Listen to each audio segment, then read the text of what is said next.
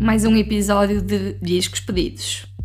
Então, este é sobre pressão social e familiar de ir para a universidade quando se tem menos de 18 anos. Olá, boa terça-feira! Eu estou a aproveitar estes episódios para responder algumas questões que me colocaram. Neste caso, então, sobre a pressão social e familiar de ir para a universidade enquanto menor de 18 anos. Eu estava a pensar como é que poderia abordar isto.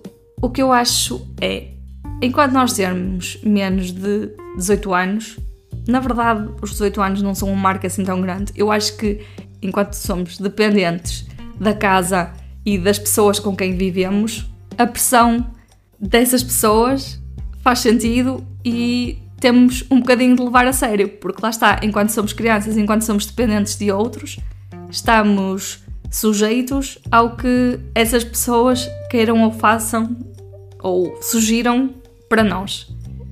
O que eu não entendo e que muitas pessoas me, também me questionam, e eu vou aproveitar também o tema para dizer, é quando já adultos, já independentes, já a viver numa casa paga por si, têm medo de fazer certas coisas com o seu dinheiro porque familiares, amigos, seja lá o que for, não concordam com isso. E aí, pronto, eu acho que nestes, estes dois cenários são completamente diferentes, não é? Tipo, por um lado, se nós estamos a, a viver com pessoas, temos de as respeitar, e aí, lá está, não importa se tens mais ou menos 18 anos, se és dependente, tens, tens de lidar com as regras da casa, no fundo. A partir do momento em que se é adulto independente, podemos ter a opinião das outras pessoas em consideração porque gostamos delas e valorizamos que, o que nos têm para ensinar, mas não acho que faça muito sentido ser limitativo das coisas que realmente queremos fazer. A questão da faculdade. Hum, eu fui para a faculdade e gostei muito de andar na faculdade e, aliás, estando no FIRE e tendo muito tempo livre, adoraria ir tirar mais cursos porque eu gosto muito de estudar. E hum, eu acho que nunca senti essa pressão porque sempre achei que fosse o curso natural das coisas, ou seja, nunca sequer me passou pela cabeça chegar ao 12 ano e não continuar para a faculdade. Da mesma forma que aos meus pais nunca passou pela cabeça que eu quisesse fazer isso porque, pronto, eu conhecia-me, eles também me conheciam e nem havia grande, grande assunto. Mas sim, acredito que fosse algo que seria esperado de mim e provavelmente se eu tivesse querido outra coisa eles tinham sido apanhados um bocadinho de surpresa. Agora, se não é vontade da pessoa ir para a faculdade, eu acho que primeiro é preciso justificar e, e apresentar os motivos para essa situação. Imaginem, acho que enquanto que antigamente ter um curso significava automaticamente emprego garantido e muito melhores salários do que um nono ano, um sexto ano, um quarto ano, hoje em dia isso já não é bem verdade. Primeiro, os degraus salariais são completamente diferentes, depois, ter o curso em muitas áreas não é garantia de, de emprego na área e vemos que muita gente tira um curso e depois acaba a postar ou a trabalhar noutras áreas ou meses e anos à espera de, de um trabalho naquele em que estudou. Por isso, eu acho que se eu não quisesse ir para a faculdade, eu prepararia uma grande apresentação, fossem PowerPoint, fossem flyers que dobrassem em três, com os meus motivos para não querer ir e o plano que eu tinha a curto, médio e longo prazo. Ou seja, curto prazo é dizer, ok, eu não vou para a faculdade, então nestes três meses que seria para a candidatura ou para as férias de verão, eu vou estar uh, fazer este mini curso ou a fazer esta preparação ou a seja lá o que for.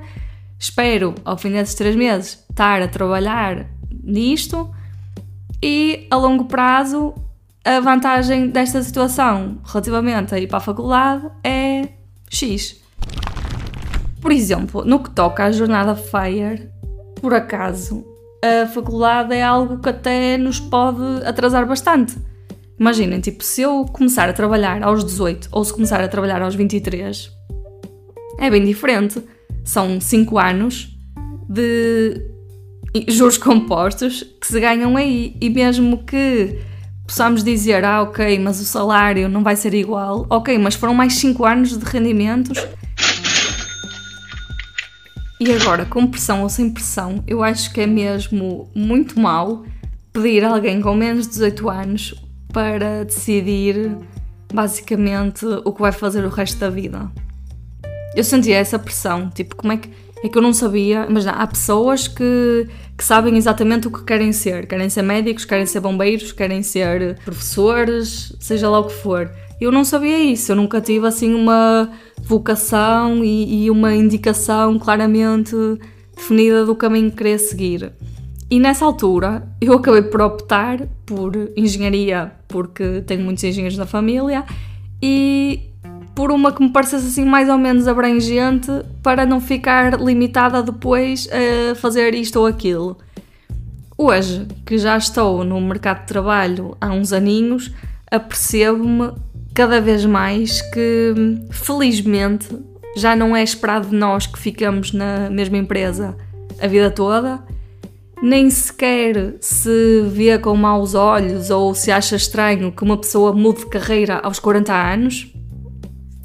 Por isso, se antes havia esta, se calhar, pressão de estudar e depois a pressão de tomar uma decisão certa, porque isso vai definir a nossa vida nos 40 anos seguintes, agora não é tanto verdade, porque primeiro existe o FIRE, né? nem sequer temos de trabalhar 40 anos, podemos trabalhar só 10, 15 ou 20, ou 30 ou o que for, e depois temos sempre esta abertura para mudar se assim o entendermos. Claro que tudo isto pressupõe que tenhamos uma base financeira mais ou menos estável, um fundo de emergência construído.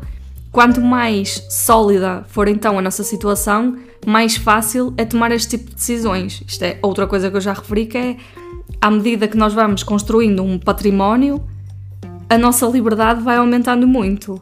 Nós chegamos a um ponto em que se calhar, olha, já não gosto deste trabalho, tenho dinheiro suficiente para me despedir sem ter outro em vista e tenho seis meses ou um ano ou dois anos para resolver a minha situação e pensar o que é que quero fazer com a minha vida. Por isso, resumindo e baralhando, eu acho que, pronto, quando uma pessoa é dependente de outra, tem de ter a opinião em consideração. Porque, na verdade, lá está, somos dependentes, a opinião vale.